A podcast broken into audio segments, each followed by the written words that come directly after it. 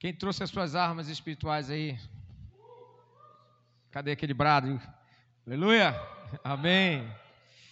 Palavra, né? Hoje nós vamos falar sobre algo muito importante. Aliás, tudo que nós falamos aqui é muito importante, né?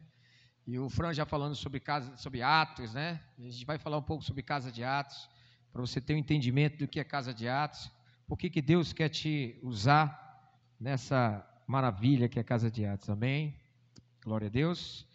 Querido, que você possa abrir o seu coração, possa entender o propósito de Deus, né?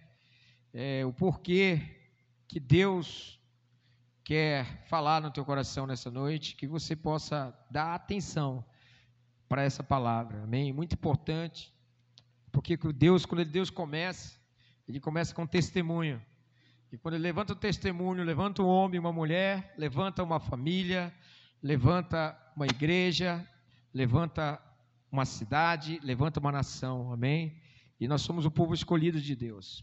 Então, queridos, irmão Ligo, pode liberar aí essa, esse slide aí, rapidinho. Amém. Então, o tema da mensagem hoje é a visão e o entendimento de casa de Atos, tá?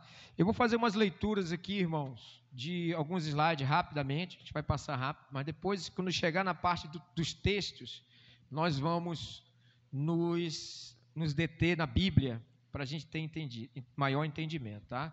Então, hoje é a visão e entendimento de casa de Atos. Hoje eu vou falar sobre dois fundamentos que você deve entender por que, que eu devo estar envolvido com casa de Atos, amém? Todos, todos já ouviram falar em casa de Atos aqui? Grupo familiar, grupo de convívio, alguns chamam de células, alguns chamam de pequeno grupo, não interessa o nome, o que interessa é o que? É o propósito e a prática, amém? Então eu queria falar hoje sobre dois fundamentos, tá? Se você trouxe a sua Bíblia, trouxe uma anotação, um caderno, ou no seu celular, quero que você pegue essa palavra, porque essa palavra vai mexer com você, assim como mexeu comigo, amém? Então, Dois fundamentos. Então o livro vai passar, que tem uns slides aí, eu quero passar direto.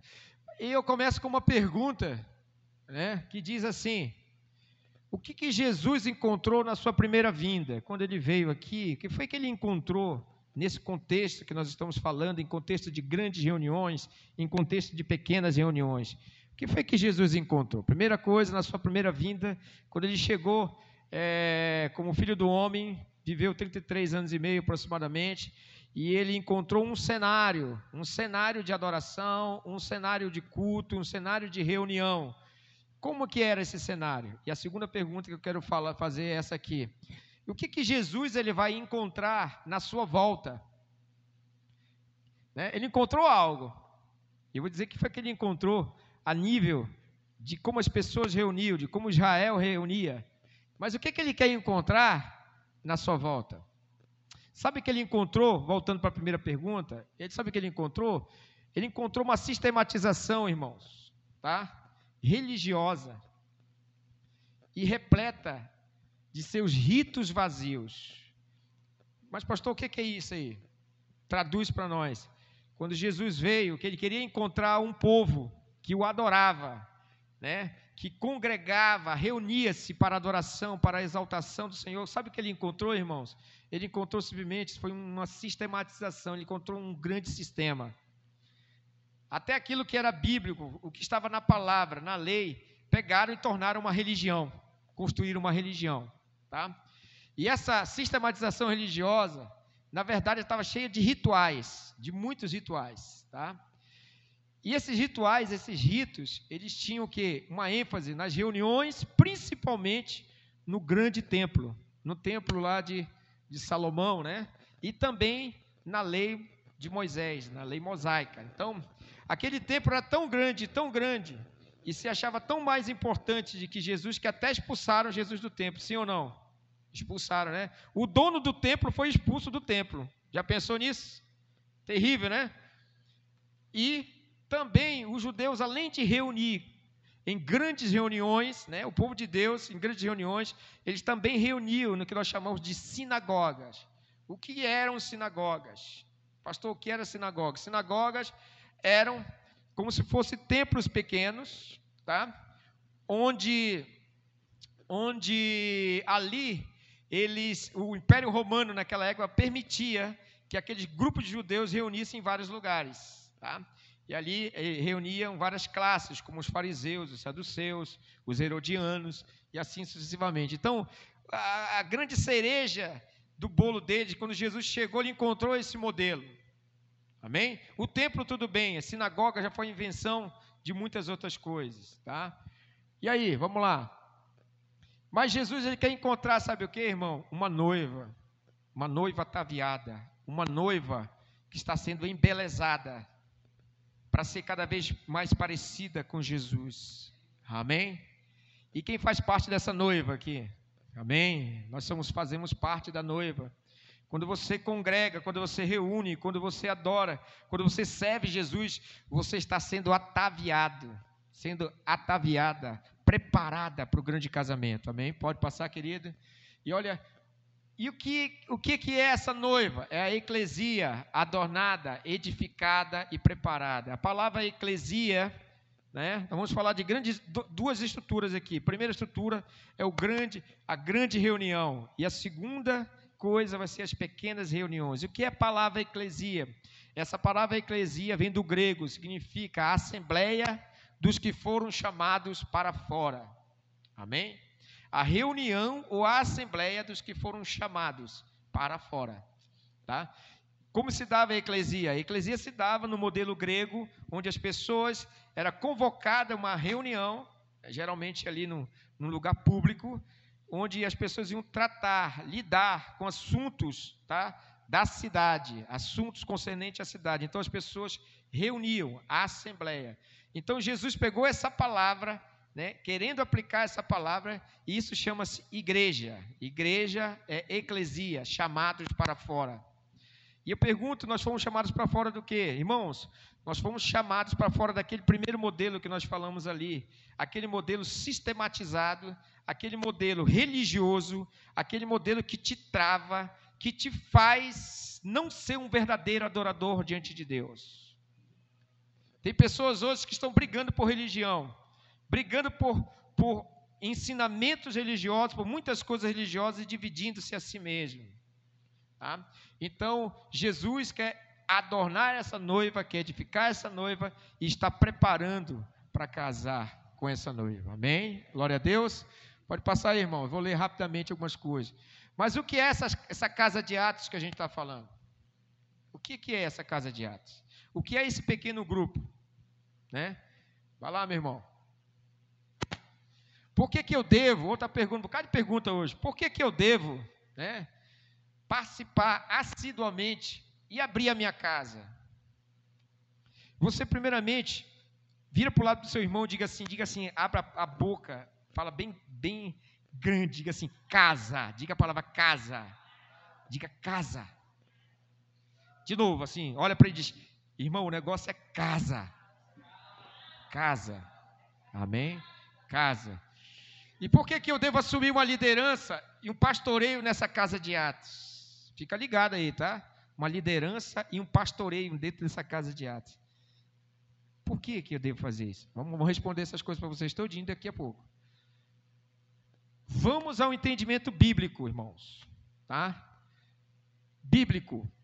E a sua importância no reino e em nosso ministério. A importância da casa de Atos, o entendimento bíblico gente vai viajar um pouco na palavra, e a importância de você ter uma casa de atos, viver uma casa de atos. Deus quer quebrar um paradigma hoje na sua vida, na minha vida. Quer mostrar para você, irmão, que Ele quer usar esse estilo de pregação do Evangelho, esse estilo de adoração, para que você seja destravado, para que você salve a sua própria família, a sua própria vida. É uma questão de salvação.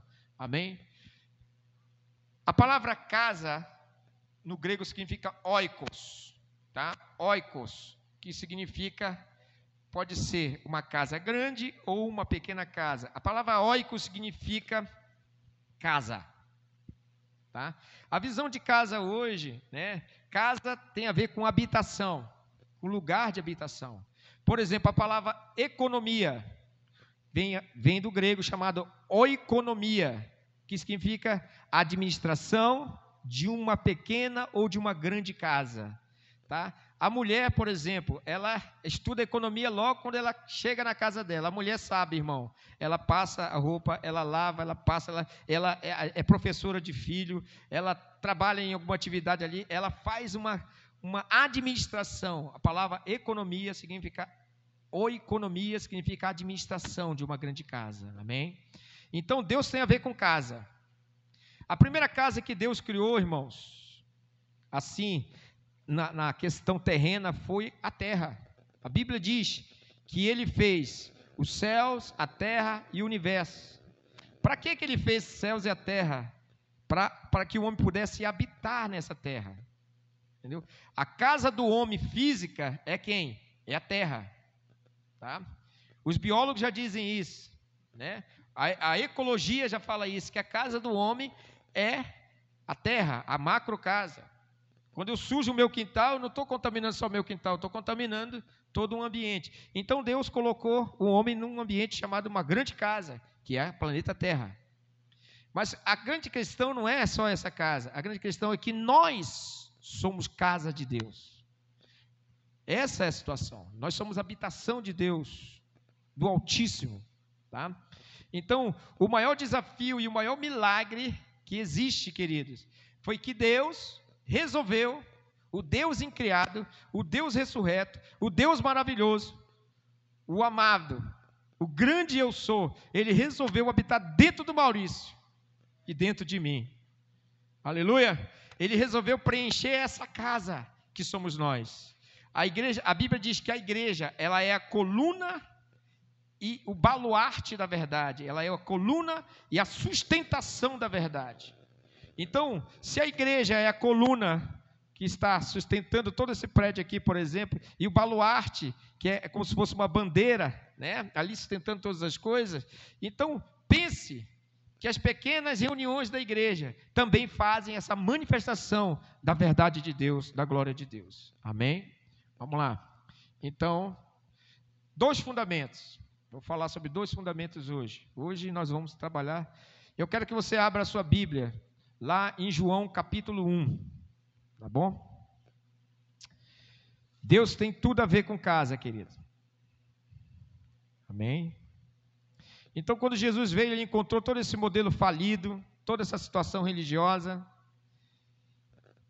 E aí houve um contraste entre que os homens falavam e ensinavam e que ele queria pregar. Amém? Dois fundamentos.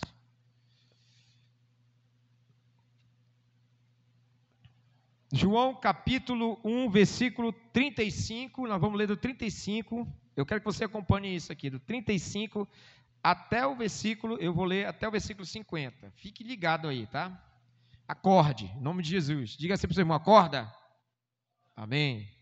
Tá. Irmãos, Jesus, em toda a Bíblia, toda vez que você for estudar a Bíblia, você tem que entender que o primeiro modelo de todas as coisas é Deus é o Pai, é o Filho e o Espírito Santo. Qualquer homem que se manifestou na Bíblia é bênção, em relação à expressão de Deus é bênção. Mas quando você quiser buscar um modelo, buscar um padrão, você vai na fonte, que é Deus. Então Jesus vai mostrar aqui para nós como praticar uma casa de atos. Amém? E você vai sair daqui dessa noite, em nome de Jesus, dizendo: Eu vou abrir a minha casa, porque eu entendi, eu entendi o que Deus quer fazer na minha vida, na minha família, na minha igreja, na minha comunidade, na minha cidade, no meu estado e no meu país e nas nações. Você vai entender que o seu posicionamento é muito importante. Então, lá vai, eu vou ler aqui, eu vou ler rapidamente, você pode acompanhar na sua Bíblia, tá? Diz assim: no dia seguinte, João estava outra vez ali, e dois dos seus discípulos, deixa eu só ler explicar o contexto. O que aconteceu? Jesus estava, João, João Batista estava batizando. Milhares de pessoas, centenas de pessoas, aliás, vinham ao encontro de João Batista e eram batizados, se arrependiam dos seus pecados. E de repente Jesus ia passando por ali, e dois dos seus discípulos, dois discípulos de João, né, perguntaram e viram Jesus. E João Batista olhou para ele e disse: Olha, eis o Cordeiro de Deus que tira o pecado do mundo. Dois caras. Vamos lá, vou ler aqui. No dia seguinte, João estava outra vez ali e dois dos seus discípulos, discípulos de quem? De João Batista. E vendo passar Jesus, disse: Eis aqui o Cordeiro de Deus. Olha, João falou isso para ele. E os dois discípulos ouviram no dizer isto e seguiram a Jesus. E Jesus, voltando-se, vendo que eles os seguiam, disse-lhes: Que buscais? Eu pergunto para você o que você está buscando, meu irmão. Amém? Hoje tem muitas perguntas para nós. Que buscais? E eles disseram: Rabi, ou mestre, que traduzido quer dizer mestre. Onde moras? Olha a pergunta que eles fizeram para Jesus. Que foi que eles perguntaram? Eles disseram: Onde é o teu templo? Eles disseram: Onde é a tua sinagoga? E perguntaram: Onde tu moras? Pegou aí? Vai pegando aí. Onde tu moras? E eles lhe disse: Vinde e vede. Olha o que Jesus falou. Vem cá. Vem ver onde eu moro. E aí o que aconteceu com esses dois? Foram e viram onde morava e ficaram com ele aquele dia. E era já quase a hora décima, ou seja, quatro horas da tarde, tá? Porque o dia do judeu termina em seis horas. A décima segunda hora é seis horas, tá bom? Então até quatro horas da tarde. Quem eram esses caras? Era André, irmão de Simão Pedro, um dos dois que ouviram aquilo de João e o haviam seguido. Quem era esse cara? Diga assim, André. Olha aí, essa primeira pessoa que foi chamada foi André. Para onde Jesus levou ele? Para onde, Rose? Para casa. Amém? Para casa. Levou para casa. Não foi para casa? Amém. Aleluia.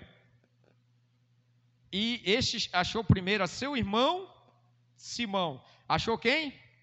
Simão. Diga assim: o negócio é achar e achar alguém. Achou quem? O seu irmão. Seu irmão. Maurício, você está para parabéns. Poliana, vocês estão de parabéns. Vocês estão achando toda a família de vocês. Amém? Vocês têm que achar as famílias de vocês. Esses dias a pastora e a Rose foram viajaram e eu creio ali, quando voltaram, cheio de alegria, foram lá para a família da, da Rose, lá em Marabá. E naqueles dias eu creio que aquelas pessoas foram achadas. Em nome de Jesus. Vai pegando aqui essa riqueza, irmãos.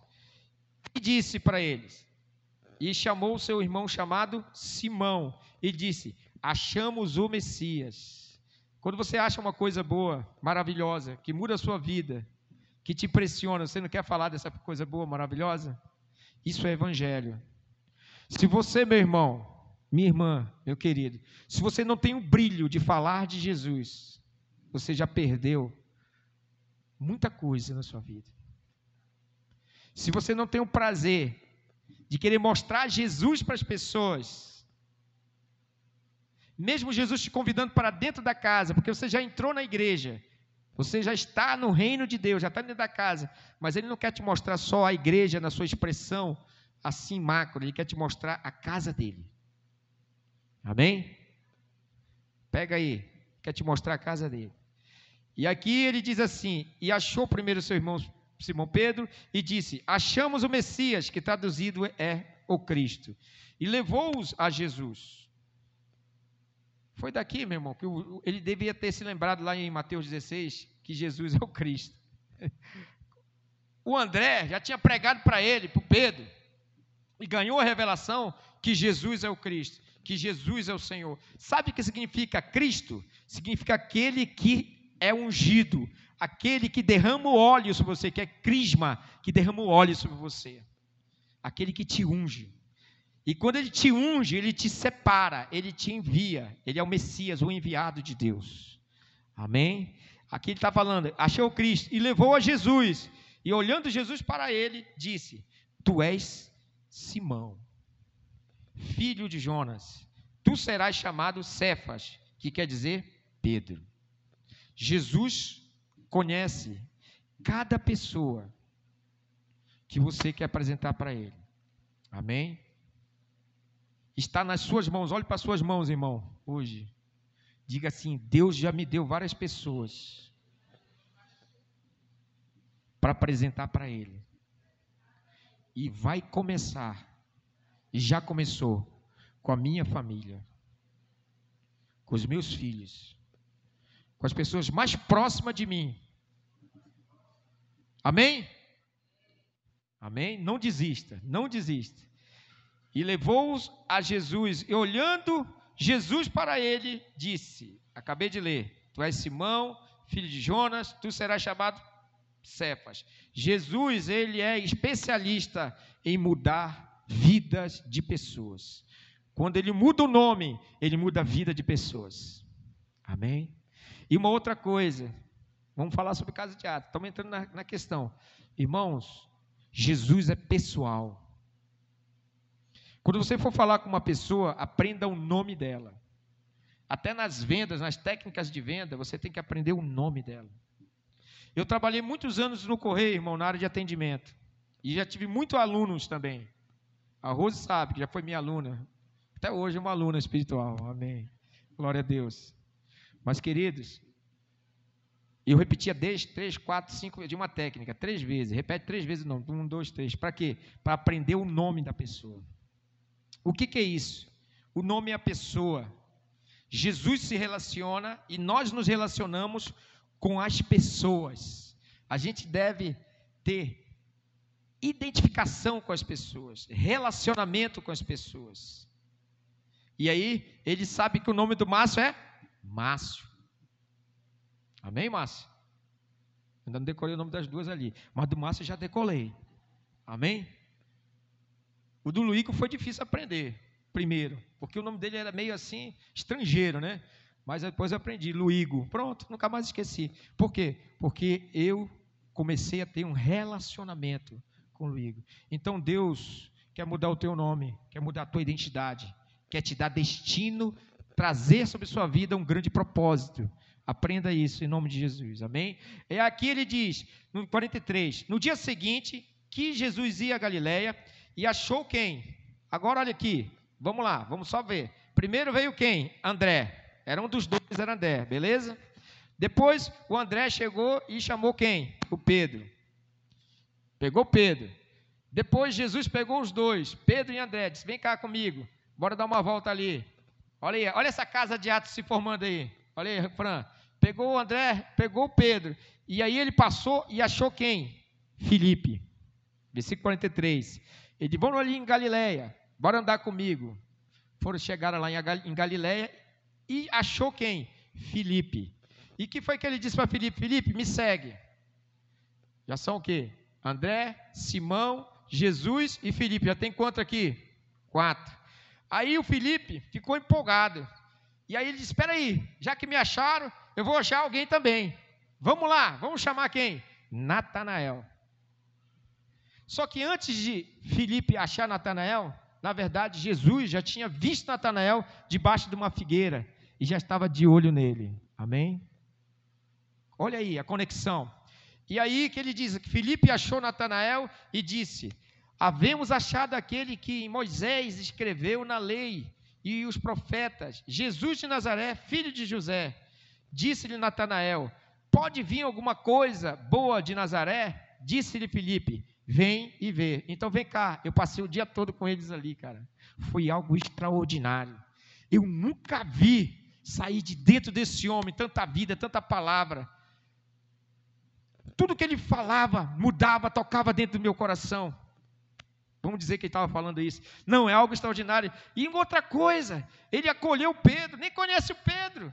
Ele também nem conhecia o João, nem conhecia o André, e colocou dentro da casa dele. Que negócio é esse? Isso é casa de Atos. Isso é comunhão. Isso é Atos 2,42 que o Fran leu né, agora. Você está entendendo, irmãos? Que não é só uma reunião, uma reunião pequena. Isso vai fazer você amadurecer, se tornar alguém que ame as pessoas e cuide de pessoas. Aqui vamos lá, continuar. E aí ele disse: Natanael estava cheio de quê? De religiosidade. Sabe? Ele sabia doutrinariamente que talvez de, de, de lá de, De Belém não vinha uma coisa tão boa, né? Mas Deus faz as coisas do que é desprezível a glória dele. Aquela pessoa, irmão, que talvez você nem nem dê valor, é aquela que Deus dá valor. Amém? Glória a Deus. Ame as pessoas, abraça as pessoas. E aí um foi chamando o outro, chegou Natanael, quando Natanael, versículo 46, disse Natanael: "Pode vir alguma coisa boa?" Aí o Felipe disse: "Vem cá, vem cá e vê". Gente, às vezes a gente fala, fala, fala, fala. Você pode dizer a igreja Aba Pai é uma benção. A igreja ah, é uma benção, não sei o quê. Os pastores são uma benção. É, irmãos que servem na, na, com as crianças é uma benção. E as pessoas não vão ser tocadas, elas não vão perceber isso aí. Mas quando você diz, não, vem cá, vem cá, bora andar com esses caras aqui. Vem ver. Irmãos, o Evangelho é um Evangelho de testemunho, de prática, de amor. É um evangelho que fala sem palavras. Amém? Por que nós temos dificuldade de abrir nossa casa às vezes? Porque nós não, não damos testemunhos de Jesus. E porque nós envergonhamos Jesus naquele ambiente, vivemos, tentamos viver a igreja, a eclesia, mais uma sinagoga ou um templo judaico. Ao invés de quê? Uma vida simples de família, de amor, de reino. Amém? Diga assim: misericórdia Jesus. Faz de mim, Senhor, um templo verdadeiro, uma casa verdadeira, em nome de Jesus, porque eu sou isso já. E aí ele diz assim: veio Natanael, vem ver. E aí, quando Jesus chega, encontra Natanael, Jesus viu Natanael vir ter com ele e disse: Eis aqui um verdadeiro israelita em quem não há dolo. Presta atenção aqui, irmão que Deus está me mostrando aqui agora. Sabe o que Natanael fez primeiro? Ele desprezou Jesus no seu coração. As pessoas vão te desprezar. As pessoas vão te repugnar. As pessoas que você quer cuidar, que você quer doar a sua vida, talvez elas não vão entender o teu amor. Diferente aqui do Felipe que disse: Olha, é o filho do carpinteiro.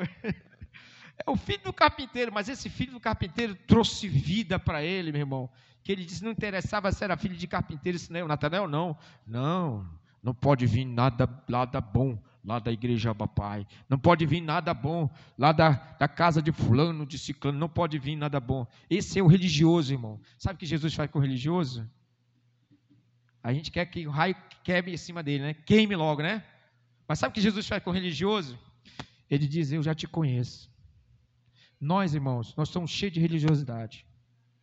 Nós temos que nos converter não somente do mundo, irmãos, mas da religiosidade. Nós temos que nos converter da religiosidade. Porque senão nós estaremos perdendo tempo, irmãos, muito tempo. E o nosso amado, olha o que o nosso amado fala. Jesus sabia ou não sabia que tinha desprezado no coração? Sabia. Mas Jesus virou para ele e disse assim: Olha, Natanael, eu já, te, eu já tinha te visto. Sabe o que é isso? O Senhor sonda e conhece o nosso coração. Salmo 139. Ele sabe tudo que está dentro de você. Ele já te conhece, te escolheu antes da fundação do mundo, já te chamou. E ainda que você o despreze, ele te chama para a sua presença. Ele diz assim: Olha, eis aqui um verdadeiro israelita. Esse cara é top. Ele não me acha top. Ele não me acha o melhor, mas para mim ele é top. Ele é o máximo. Você, para você ter uma casa de atos, você tem que ter uma visão assim, irmão. Você tem que ver o que, que as pessoas têm de melhor dentro delas. Uau! É isso mesmo. Por mais que elas estão expressando algo pior agora, mas elas têm algo melhor. Primeiro, elas têm a vida. Deus deu a vida para elas. Deus criou elas de uma maneira especial. E não só especial, diz a Bíblia que Jesus criou nós de uma maneira assombrosamente, maravilhosamente especial. Amém? É como ali no que eu digo, irmãos. Eu desço ali às vezes ali no no estacionamento e eu não faço isso para fazer não do carro lá na frente da Leal Contabilidade. E aqueles meninos que estão ali deixando que, é, que é o flanelinha, aquelas coisas do dia, eu digo assim, tudo meu obreiro. Eu falo, fala obreiro. Amém. Tudo meu obreiro. Eu chamo de obreiro, eu chamo de irmão, eu dou atenção para eles. Separo o dinheiro que eu tenho que dar para eles ali, entendeu? Procuro ouvi-los. As pessoas querem ser ouvidas, elas precisam ser amadas. E aí Jesus faz esse contato pessoal com Natanael e diz para Natanael: Olha, tu és o verdadeiro israelita, em quem não há dolo, não há desvio de caráter, sabe? É um cara que tinha padrão ali. E ele era mesmo. Disse Natanael: De onde tu me conheces? Sou. Outra, outra versão. De onde tu me conheces? Sou. De onde, de onde tu. Mas como? De onde você me conhece? Jesus respondeu e disse: Antes que Felipe te chamasse, eu te vi estando debaixo da figueira. Irmão, você quer que Jesus veja as pessoas? Ore por elas. Pega isso, irmão. Ore por elas. Você quer que Jesus veja seu marido, irmã? Ore mais por ele. Você quer que Jesus veja o seu irmão que está perdidão aí no mapa? O GPS dele já foi embora há muito tempo. Sabe o que você tem que fazer? Ore por ele. Jesus vai olhar para ele quando você ora por ele. Amém? Mãe, mães, você quer ver seu filho, sua filha de volta na presença de Deus? Ore por eles. Amém? Que Jesus já está de olho. E diz aqui: Natanael respondeu e disse: Rabi, tu és o filho de Deus. Mudou totalmente. Tu és o filho de Deus. Eu estava. Vai ver que naquela hora na figueira, irmão, a Bíblia não diz ele devia estar tendo as maiores conversas mais íntimas com Jesus. Ele dava, ele dava, dava dizendo, mas quem é esse Messias? Quem será o Messias? E naquela hora, Jesus estava olhando para ele. Natanael respondeu: Rabi, tu és o filho de Deus, tu és o rei de Israel. Jesus respondeu e disse: Porque disse, vi-te debaixo da figueira, crês? Coisas maiores do que estas verás. Eu quero falar para vocês, irmãos. Olhe para mim aqui, irmão. Todos olhem para mim. Talvez você está olhando para essa igreja aqui, vendo um número pequeno de irmãos. Mas eu quero falar para você em nome de Jesus. Eu vejo coisas maiores nessa casa. Eu vejo muito mais pessoas. Eu vejo coisas maiores. Jesus está dizendo coisas maiores. Eu vejo. Quando a gente se reúne em casa de ato para cuidar de pessoas, você tem que ver o maior de Deus. O que Deus vai liberar para dentro das pessoas. Coisas maiores nós vamos ver. Amém? E essas coisas maiores, vai, vai, vai afunilar aqui, eu quero explicar para vocês. E diz: coisas maiores tu verás. Né? É, tu verás. 51. E disse-lhe: Na verdade, olha qual é a coisa maior. Na verdade, vos digo que daqui em diante vereis o céu aberto e os anjos de Deus subindo e descendo sobre o filho do homem. Presta atenção. Diga assim: Betel. Betel. O que significa Betel aqui? Pode falar, quem souber, fala. Betel, casa de Deus. Amém? E essa história de Betel está onde? Lá em Gênesis. Quando Jacó estava fugindo do seu irmão Esaú, que queria a cabeça dele, porque Jacó tinha enganado ele, mas Deus tinha um propósito nessa questão. Ele estava fugindo, ele chegou no lugar. Que vale era esse? Era um vale da, um vale da decisão. Era um vale ali. Chegou ali e aí ele estava à noite, fugindo à noite, ele colocou uma pedra e colocou essa pedra como se fosse um, um travesseiro e resolveu dormir. E ali ele teve uma visão, um sonho. Essa visão era o que? Ele via anjos subindo e descendo numa escada. Irmãos, vou chegar na casa de Atos. Você está conectado a Deus através do Filho, do Filho, que Ele é o único caminho a única verdade e a única vida. Mas você está conectado espiritualmente assim, mas você está conectado na prática, na casa de Deus, quando você está congregando, quando você está envolvido no reino, há uma conexão. Quando o Senhor falou para Pedro: Pedro, tudo que vocês ligarem na terra será ligado no céu, e tudo que vocês desligarem na terra será desligado no céu, sabe por quê? Há uma movimentação espiritual. Quando você ora, quando você reúne, quando você vai para o propósito de Deus, Deus está conectando. Anjo descendo, anjo subindo, anjo descendo, anjo subindo. Sabe por que você está nisso aqui? E sabe o que aconteceu? Os céus quer descer para a terra e nós queremos levar a terra para os céus. Amém? Para a manifestação da glória de Deus. Então, Betel é casa de Deus. Lembra lá, Luigo? Oikos, casa, casa. Amém. Tá. Pode me dar aqui uma, agora um fôlego aí, Luigo. Passa lá, rapidinho. Irmãos, pode passar, vai passando. Isso. Antes tinha uma pergunta aqui, volta essa pergunta. Por quê? Fala comigo, irmão.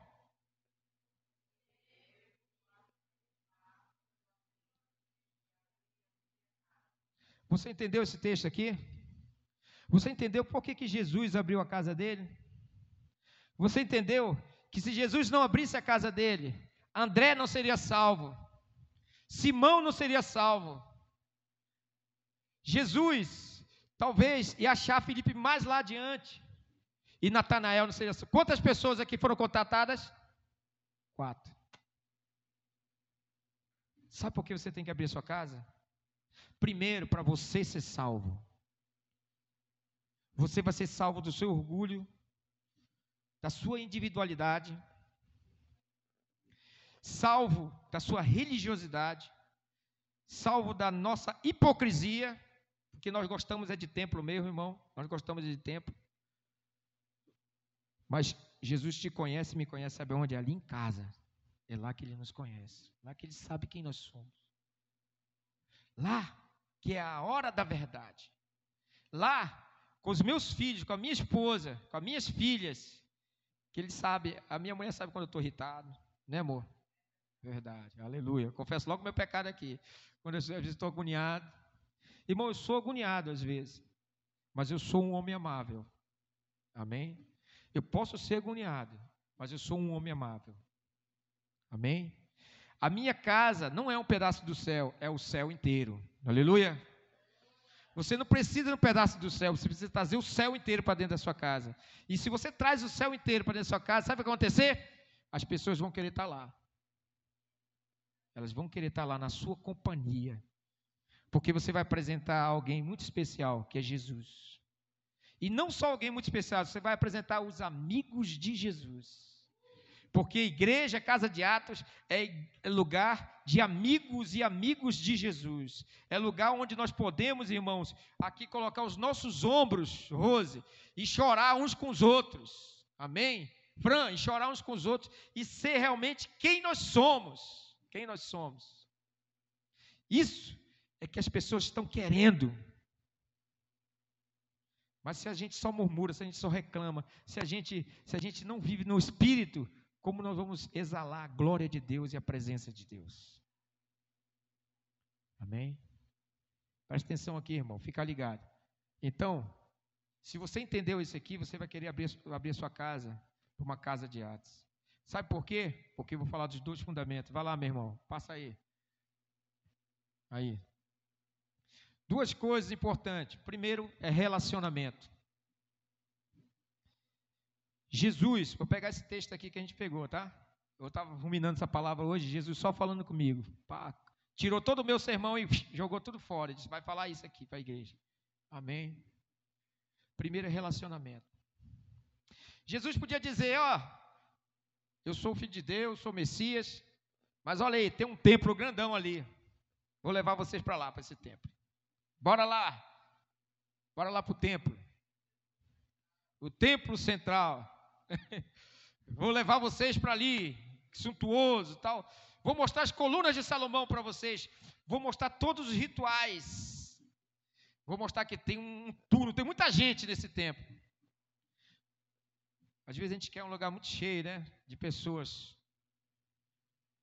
Mas quem que estava lá na casa de Jesus? Tinha mais gente lá? Só estava ele. Sabe por quê? Porque Jesus queria se relacionar. Irmãos, nós um dia queremos ser uma igreja grande. Queremos, como diz essa palavra aqui, coisas maiores farás. Maiores farás. Mas eu quero conhecer, eu quero que você conheça o nome e a situação de cada pessoa que você está cuidando, que você está se relacionando.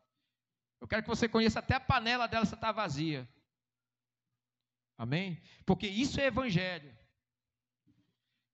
Isso é evangelho. Você conhecer as pessoas e amar as pessoas. Jesus levou para dentro da sua casa. Relacionamento é correr risco, irmão. É correr risco. Nem todas as pessoas você vai conhecer.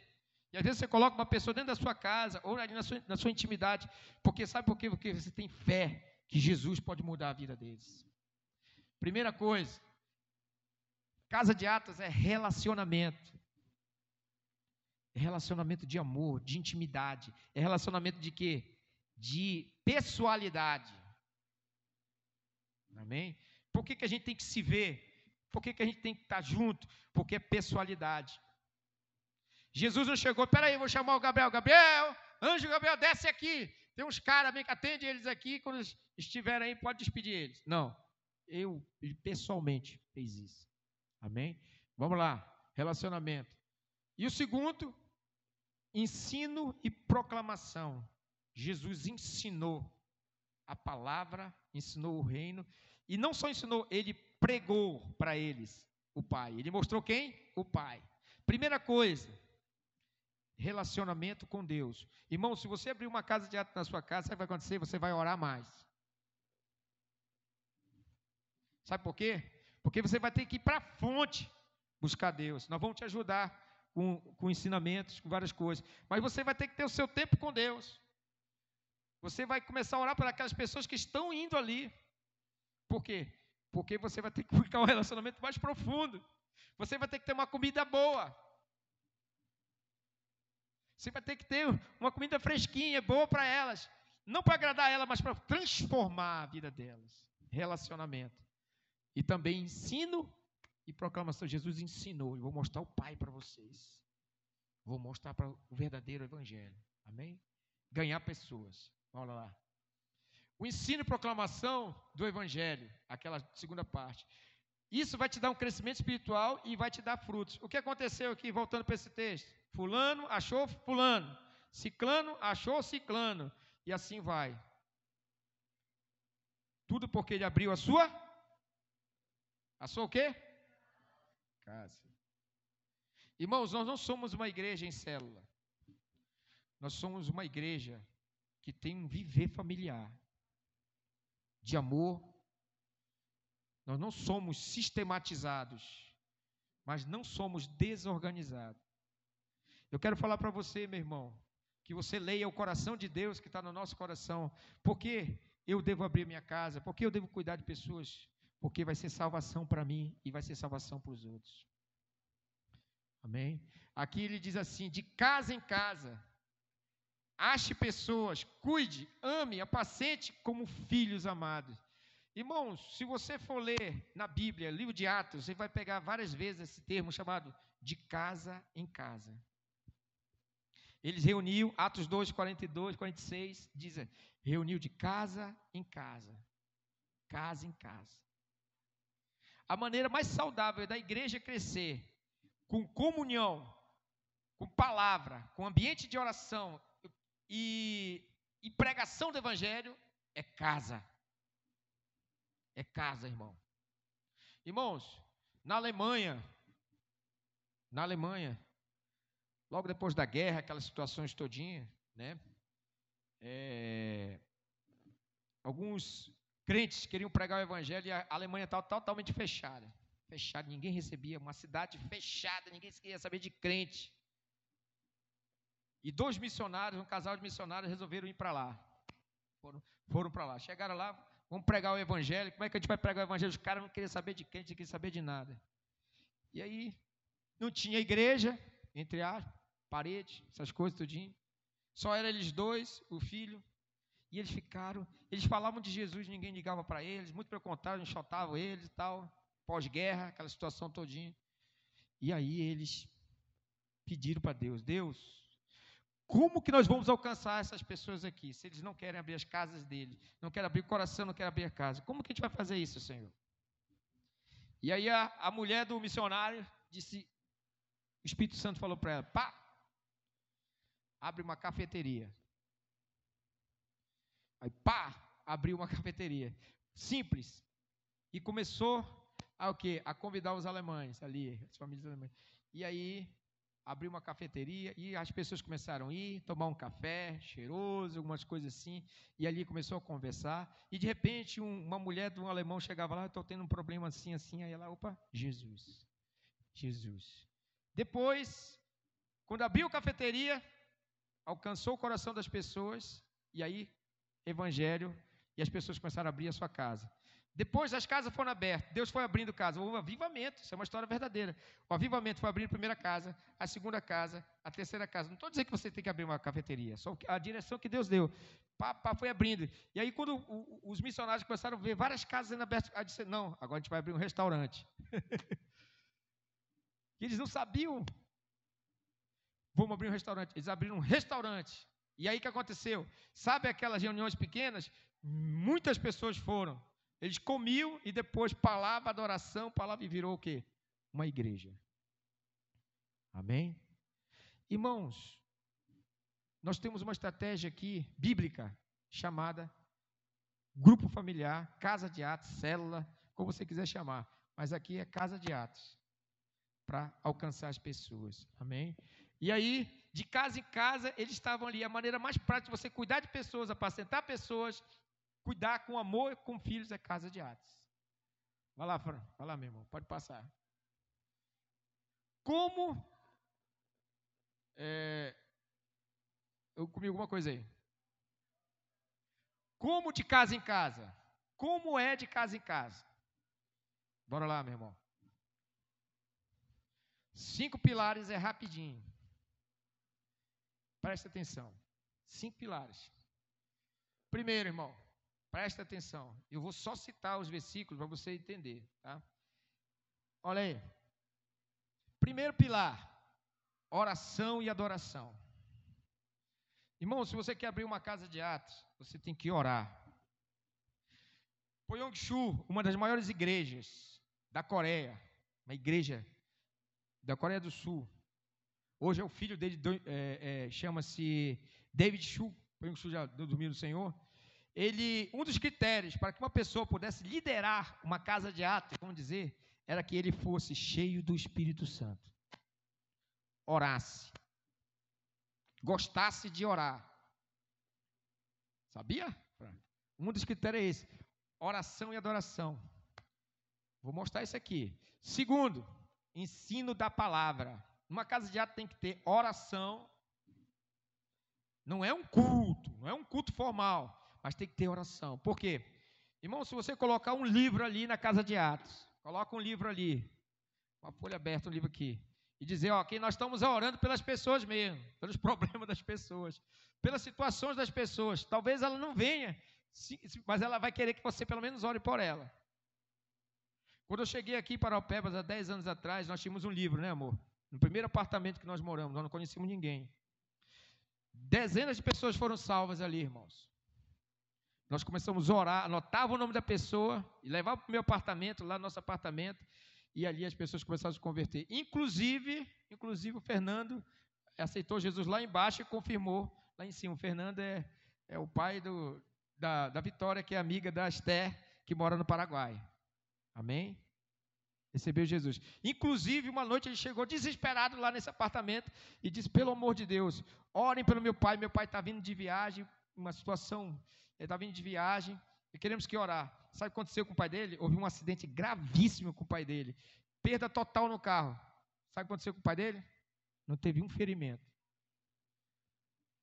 Amém? Irmão, casa de atos é lugar de milagres. Amém? É lugar de você chamar o seu batalhão ali e dizer: Eu que preciso orar por isso. Seja jovem, seja criança, seja velho, seja quem idoso, seja quem for adolescente, se você fizer isso, Deus começa um avivamento pelos adolescentes. Amém? Fez vários avivamentos pelos adolescentes. Então, terceira questão, tem comunhão, tem muito relacionamento, aquilo que nós falamos agora, muito relacionamento. E também tem pregação do evangelho. Fulano explicando, ciclano disse: vem cá e vê, vem dar uma olhada aqui que o negócio é bom, né? E aí vai, proclamação do evangelho. E, e último item, tem discipulado, tem pastoreio, tem muito amor. Isso é a igreja de Atos, isso é a igreja de casa de Atos. Vamos rapidinho. Pode passar, meu irmão. Essas são as leituras bíblicas, já li isso aqui para você. Amém? Agora eu vou comentar. Atos 2, 14. Eu preguei uma mensagem aqui, eu me lembro, da família de Jesus. Quem se lembra dessa mensagem? Olha, ninguém se lembra da mensagem da família de Jesus? O Ligo se lembra. Vocês não estavam aqui ainda. Família de Jesus. Eu falei sobre família de Jesus. Certo? E a família de Jesus, nem a família de Jesus acreditava nele, viu? Lembra, amor? Nem, as, nem os familiares de Jesus acreditavam nele. Te lembra, Rose? Nem os irmãos dele, só a mãe e o pai. O resto dos irmãos dele não acreditavam. Leia esse versículo aí que aconteceu aí. A reviravolta. Atos 2,14. Os caras que não acreditavam nele. Falei, pega aí, meu irmão, isso aí.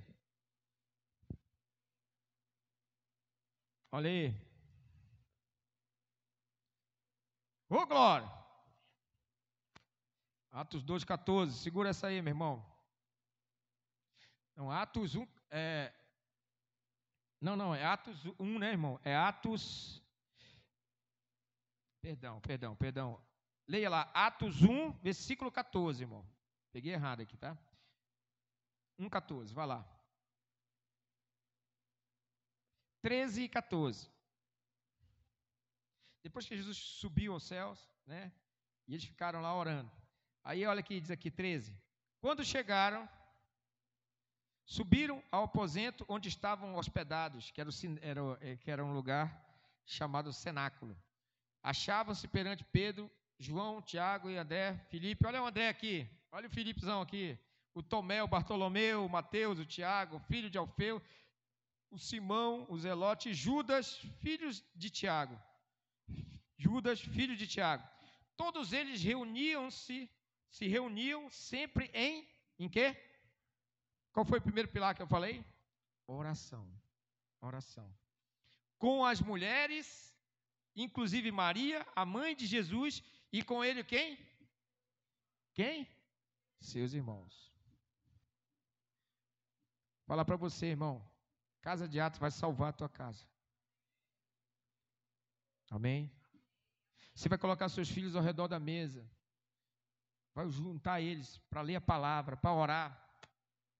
Você vai orar na cabeça desses seus filhos e dizer: Tu vai ser um médico em nome de Jesus. Aleluia. Você vai, vai ser um homem de Deus. Você vai fazer, vai trazer o reino de Deus para dentro da sua casa. Aleluia. Oração.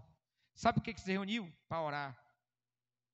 A gente, a gente quer, irmão, às vezes nós queremos a igreja primitiva, mas nós não queremos a oração da igreja primitiva. Nós não queremos o ambiente de oração da igreja primitiva. Obrigado. Mas olha o que eles faziam, estavam orando. Jesus disse assim: Vocês vão ser minhas testemunhas, tanto em Jerusalém, Samaria, até o confim da terra. Eles devem ter dito: Agora a gente vai sair com 80%. Não, eles foram orar. Esperem em Jerusalém até que vocês sejam revestidos de poder. Veja uma casa, veja a sua casa primeiro, abra a sua casa, depois abra outra casa, assim Deus vai usar você. E depois, naqueles dias, o que vai acontecer? Grandes coisas. Abra um outro texto aí, Atos 12, versículos 5 e 12. Estamos falando sobre oração. Você vai me aturar hoje na palavra, irmão. Amém? Atos 12, versículo 5. Primeiro pilar, oração.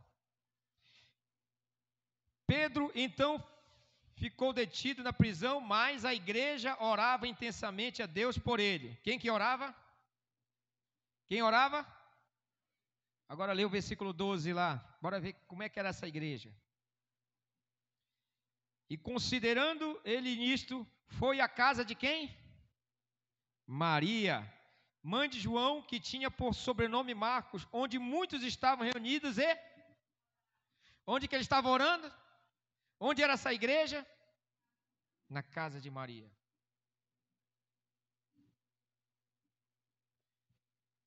Na casa de Maria.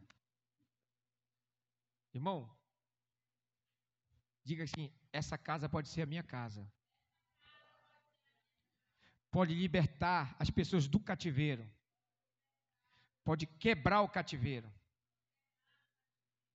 Pedro estava preso e a igreja orava incessantemente. Se você quer começar uma casa de atos, você tem que dizer, chamar o seu marido, a sua esposa, o marido, o filho, e dizer: vamos orar aqui. Porque esse ministério aqui, irmão, ele começou foi em oração e vai continuar em oração. Amém? Porque em oração Deus faz milagres. Deus liberta os Pedros. Amém? Então passa aí, meu irmão. Lá para o meu slide. Obrigado. Por isso que eu gosto do Luigo, viu? Luigo, você não pode faltar, viu, meu filho? Amém. Aqui. Pode passar. Então, nós vimos oração e adoração, ensino e palavra. Vamos lá, meu irmão. Pode passar aí. Eu não vou falar de todos, eu vou falar do que está na Bíblia. Vamos lá. Aqui, irmãos, eles estavam ali, como o Fran leu, na multidão dos que estavam reunidos, havia uma multidão, eles estavam em oração com novos irmãos ali, perseverando em oração. Você quer multidão, irmão? Então você tem que ter em estar em oração. Aqui Atos 5:42 e Atos 12, 5, que acabei de ler, na oração e no poder e na proclamação do evangelho. Quando eles saíram de lá, irmão, quando Pedro foi liberto, saíram pregando o evangelho para tudo que é pessoas. Amém? A palavra não ficou mais presa. Vamos lá. Nas famílias. Presta atenção aqui, existem duas famílias. Tem uma família aqui, Atos 10. Eu preciso falar dessa família. Atos 10. Atos 10, 2. Presta atenção aqui, meu irmão. Falei de família, não falei? Piedoso e temente a Deus com toda a sua casa, ao qual fazia muitas esmolas ao povo e de contínuo orava a Deus. Quem era esse cara? Cornélio. Cornélio, ele era um centurião. Ele era um varão, né? Ele era um, um, um líder é, romano que recebeu a salvação. Casa de Atos é para salvar a tua família. Deus veio lá, meu irmão, com tudo. E ali houve o que? Um avivamento, houve o derramamento do Espírito Santo. Onde é? Na casa de Cornélio. Agora você não vai dizer casa de Cornélio, vai dizer na minha casa. Na minha casa. Vai ver esse avivamento. E aqui mais adiante, o outro, o, o, abre lá, irmão, o texto lá, é, coisa. Mais lá adiante, nós temos duas casas em Atos 16. Atos 16, temos duas casas. Tem uma casa do carcereiro, que foi, e casa de Lídia, que também foi salva. Famílias foram salvas. Casa de Atos, irmão, é para salvar a sua família. Não é para dar uma resposta para os pastores. Se você não tiver esse entendimento, não abra. Não abra, não faça. Primeiro para salvar você e sua família. Mas se você pegar isso com realidade, Jesus vai fazer coisas que talvez há anos tu está tentando mudar na tua casa, na tua família, ele vai fazer na tua vida. Amém? Porque assim foi quando a arca de Deus, a arca é a presença de Deus. O que você está trazendo para dentro da sua casa é a presença manifesta de Deus. A arca de Deus, quando estava lá em 1 Samuel, em 1 Crônicas, capítulo 17, capítulo 16, você pode ler que ela foi levada pelos, pelos, pelos eh, filisteus e foi colocada no templo de Dagon lá. Quando amanheceu, a cabeça do Dagon tinha caído, estava caindo o braço, estava caindo tudo. Traz devolveram a arca numa, num, num, carro e chegaram, pegaram a arca. Quando Davi viu, tentou pegar a arca, né? inadequadamente, através de quê? De, de, um carro de boi, é isso que a gente faz às vezes, tenta levar a presença de Deus em carro de boi, não na presença de Deus. E aí o que aconteceu? Quando a arca, o boi tropeçou e a arca foi caindo, presta atenção. O que aconteceu? Uzá pegou na arca e foi fulminado e morreu. Davi ficou triste, ficou, como é que Deus vai fazer isso? Vai detonar com Uzá? E a arca de Deus foi para onde? De vez em ir para, para o tabernáculo, sabe para onde ela foi? Para a casa de Obed-Edom. E chegando na casa de Obed-Edom, ficou por três meses na casa dele. E a Bíblia diz que Deus abençoou poderosamente a vida de Obed-Edom. O que eu estou querendo, que nós estamos querendo no Espírito Santo, é que você entenda que quando você traz a presença de Deus, a glória de Deus para dentro da sua casa, vai haver bênção também na sua casa. E aí, Davi resolveu entender e disse: Puxa, a casa de Obed-Edom está sendo abençoada lá, não, vamos trazer de volta. Aí eles trouxeram de volta a arca, agora de uma maneira adequada. Davi celebrava, cantava e adorava, e levou para onde? Para o tabernáculo.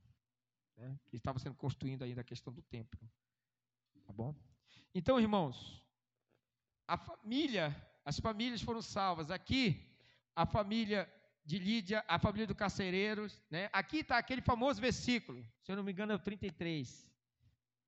Crê no Senhor Jesus Cristo e será salvo tu e a tua casa. Deus tem tudo a ver com casa. Se você não gosta de casa, de atos, então você não tem nada a ver com Deus. Uau! Sabe por quê, irmão? Isso aqui um dia tudo vai acabar. Estruturas. Existe um pastor chamado Jim Léo. Esse pastor, na Indonésia, num país muçulmano, onde as pessoas são perseguidas, só reúne quando o governo libera para eles aparecerem num estádio, alguma coisa. É uma das maiores igrejas perseguidas. Eles reúnem, sabe aonde? De casa em casa. E quanto mais perseguem eles, mais eles crescem. Eles ficam todos atrapalhados quando estão numa grande estrutura, mas quando eles estão de casa em casa, eles conseguem se conectar de casa em casa em comunhão. Amém? Comunhão. Já vamos terminar. Famílias. Aqui tinha um homem. Deus quer alcançar pessoas ilustres. E Deus vai alcançar pessoas mantenedores ilustres para cá. Havia um homem chamado Crispo. Ele era uma pessoa muito ilustre. Aqui, ó. Deus vai levantar pessoas para abençoar o nosso ministério. Aleluia. Pessoas ilustres, como Crispos. E você, meu irmão, você pode ser uma ferramenta na mão de Deus para levantar pessoas ilustres, importantes, porque você é importante para Jesus. Amém. Bora lá? E aqui eu vou encerrar para você entender. Pastor, o senhor espiritualizou muita coisa, porque é um negócio espiritual mesmo. Aqui, Atos 20, 20, diz que Paulo mandou chamar os irmãos de Mileto e disse para eles: Olha, Atos 20, 20, que ele não se cansava de pregar publicamente a palavra e de casa em casa. Diga assim: de casa em casa. E por três anos, diz que Paulo ia confirmando, encorajando esses irmãos para que eles fossem confirmados, edificados e ganhasse a herança de Deus. Atos 20, versículo de diante. Sabe o que Deus quer te fazer com casa de Atos, com igreja? Ele quer te dar herança. Muito dificilmente, irmãos, uma pessoa se torna vencedora se ela não cuida de gente. Se você não cuidar de pessoas e amar pessoas, muito dificilmente você pode ganhar uma coroa da vida. Uma coroa, uma condecoração. Então Deus essa noite está abrindo meus olhos e os seus olhos para dizer: Ei, abre os teus olhos. Porque eu coloquei numa casa E quero que você abra a sua casa e abra casas e cuide de pessoas, para que o meu reino seja manifestado. Para que você seja vencedor e faça com que outros também se tornem vencedores. Amém? Publicamente. Quais são as reuniões públicas? São essa aqui, ó. Lá, Paulo tinha que ir para um lugar maior, aberto, para poder pregar, reunir a galera todinho, poder. Eles não tinham essas estruturas aqui que a gente tem, nós somos abençoados. Mas o que, que ele fazia?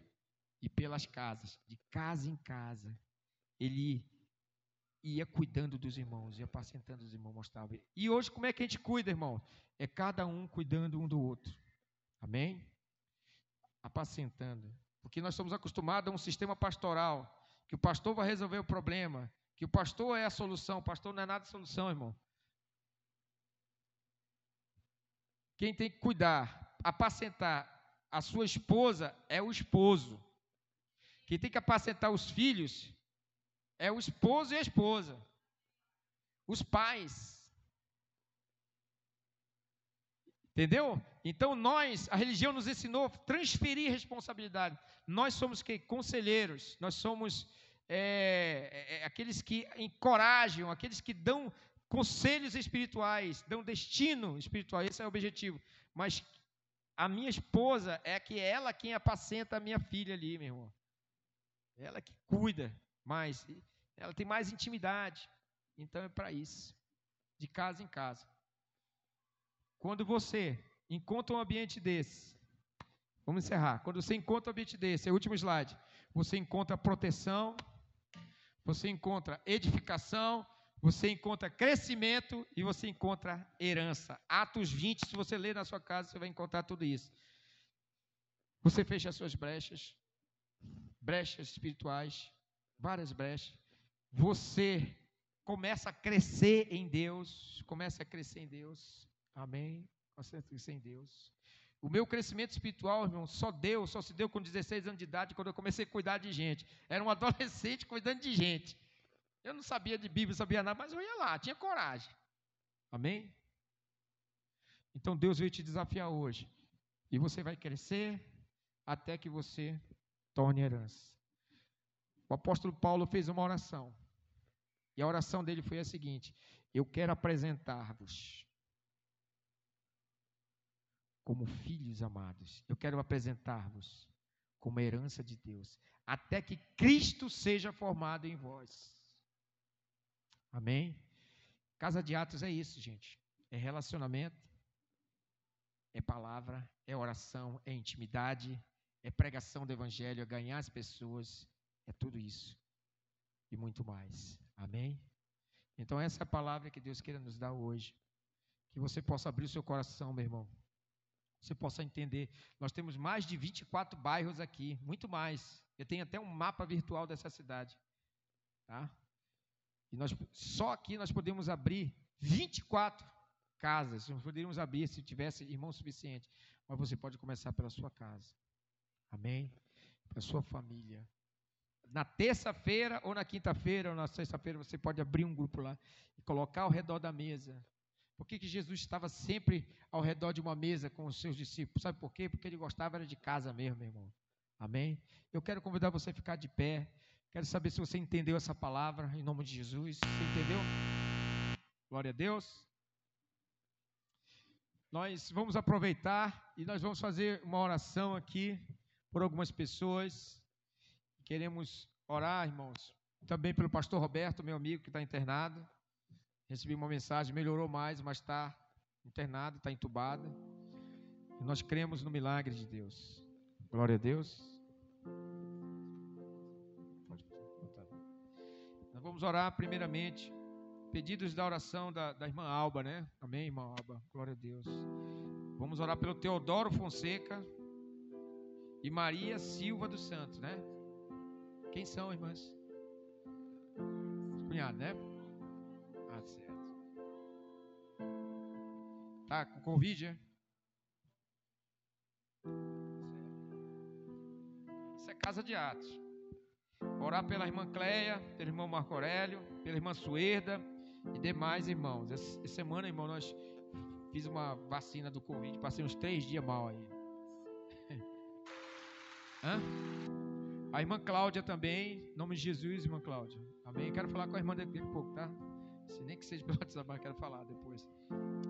E você quer tiver algum pedido de oração também, você vai levantar a sua mão e vai dizer e vai e vai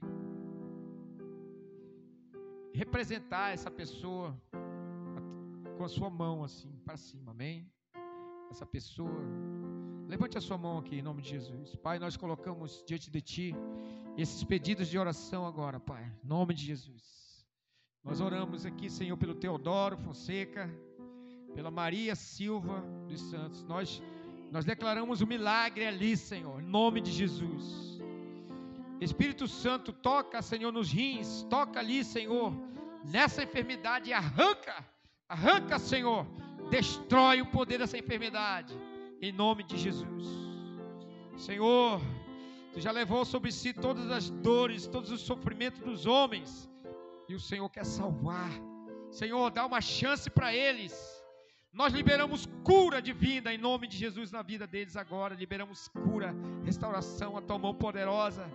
As mãos das chagas de Jesus que foram lançadas, Senhor, para curar os enfermos. Em nome de Jesus, Senhor. Aproveita essa oportunidade, Senhor. Libera o teu poder. Libera o teu poder ali, Senhor, em nome de Jesus. Nós declaramos, Espírito Santo, vai, vai, encontra, Senhor, essas pessoas ali, levanta-as em nome de Jesus, em nome de Jesus. Nós também oramos pelo pastor Roberto, Pai, em nome de Jesus. Nós declaramos, Senhor, que o Senhor vai tirar ele desse, desse, desse estado de, de de entubado ali, Senhor, dessa intubação, em nome de Jesus. Pai, nós intercedemos por ele.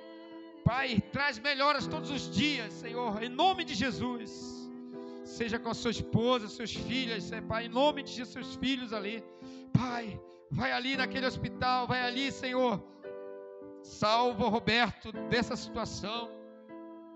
Ó oh, Senhor, em nome de Jesus. Em nome de Jesus. Eu também oro pela Suerda, Senhor. Nós pedimos, Senhor, pela Suerda. Senhor, traz cura e milagre na vida da Suerda. Levanta a Suerda. Salva essa família toda, Senhor. A mãe, o Marcelo, todos os familiares ali da irmã Suerda, Pai, em nome de Jesus. Anula essa enfermidade, Senhor. Quebra essa enfermidade, destrói essa enfermidade, Pai, em nome de Jesus. Nós oramos pelo Marco Aurélio, pela Cleia, Senhor por todos, todos os funcionários ali, Senhor, pelo Maílson também, em nome de Jesus. Não vai haver nenhuma complicação, Senhor, em relação ao Covid neles, em nome de Jesus. E qualquer irmão aqui que esteja por acaso passando por alguma situação, alguma enfermidade, que está representando aqui os seus familiares, ou um amigo, uma pessoa, Senhor, um, um codinome milagre, Senhor. Nós pedimos a Ti, Senhor, que o Senhor entre com poder e com glória, Pai, porque Teu é reino e poder e a glória para todos sempre. O Senhor não deseja que o homem sofra, Senhor, que o homem se perca, Senhor, mas o Senhor deseja que todos os homens sejam salvos e cheguem ao pleno conhecimento da verdade. Por isso, o Senhor libera cura e restauração, salvação da alma, do corpo e do espírito, Pai, em nome de Jesus. Pai, também eu rogo por essa palavra que foi ministrada aqui, liberada aqui, que haja entendimento, Senhor, de que é um relacionamento, de que os Pedros precisam vir, de que os Natanaéis precisam chegar, que os Filipes precisam chegar, e é através da nossa vida, da nossa casa, Senhor, aberta, que o Senhor pode fazer grandes maravilhas. Nós não queremos um templo, Senhor, nós não queremos uma sinagoga, nós queremos ser casa, casa de Deus Queremos ser casa, casa de Atos, em nome de Jesus. Nós liberamos as casas nessa noite. Nós liberamos as casas nos bairros, Senhor, em nome de Jesus. Nós também oramos pela irmã, em nome de Jesus. Liberamos, Senhor, cura na vida da irmã, Senhor. Em nome de Jesus, Pai. Da irmã Cláudia, Pai. Repreenda todo mal, Senhor, toda enfermidade na vida dela, Pai. Em nome de Jesus. Cuida da Cláudia, Senhor. Cuida da nossa irmã, Pai. É o seu marido, a sua, sua sogra, todas as pessoas que habitam naquela casa, Pai. Em nome de Jesus. Salva esse bairro, salva as pessoas na rua dela, salva as pessoas aqui. Pai, em nome de Jesus. Nós estamos aqui, Senhor. Nós não sabemos quanto tempo resta para nós. Não sabemos, Senhor. Mas eu quero que o Senhor nos encontre fiéis ser achado fiel, Senhor. Apesar de todos os pesares, de todas as nossas dificuldades, Senhor, todas as falhas que nós temos, vem manifestar a tua glória. Vem, Senhor, manifestar a glória que o Senhor viu lá em, em Natanael, Pai, que te desprezou. Em nome de Jesus. Senhor, faz crescer essa casa ministerial. Traz filhos novos, filhos espirituais, novas famílias, novas crianças, novos jovens. Desperta os jovens dessa casa, Senhor, os adolescentes dessas casas. Desperta os homens, as mulheres. Desperta cada um, Senhor, para receber o teu avivamento, Pai. Em nome de Jesus. Em nome de Jesus. Nós declaramos a derrota do diabo, em nome de Jesus, a derrota de Satanás, as armas forjadas, as setas malignas contra nós não prosperará em nome de Jesus. Nós tiramos nessa noite cada irmão, cada irmã de qualquer cativeiro emocional, de qualquer cativeiro espiritual. Nós declaramos agora a libertação em nome de Jesus. Ei, em nome de Jesus.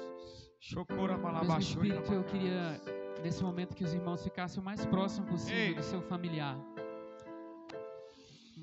Pode juntar com sua mãe, o seu esposo, nós vamos ministrar essa canção nesse mesmo entendimento da casa de Atos. Luigo, pode soltar aí a canção. Adore o Senhor, adore o Senhor. Nós te convidamos, Jesus. Sim, Jesus. Sim, Jesus. Vá para perto do seu familiar. Se as crianças já tiverem vindo, Natália, pode liberar elas. Sim, Jesus. Sim, Jesus.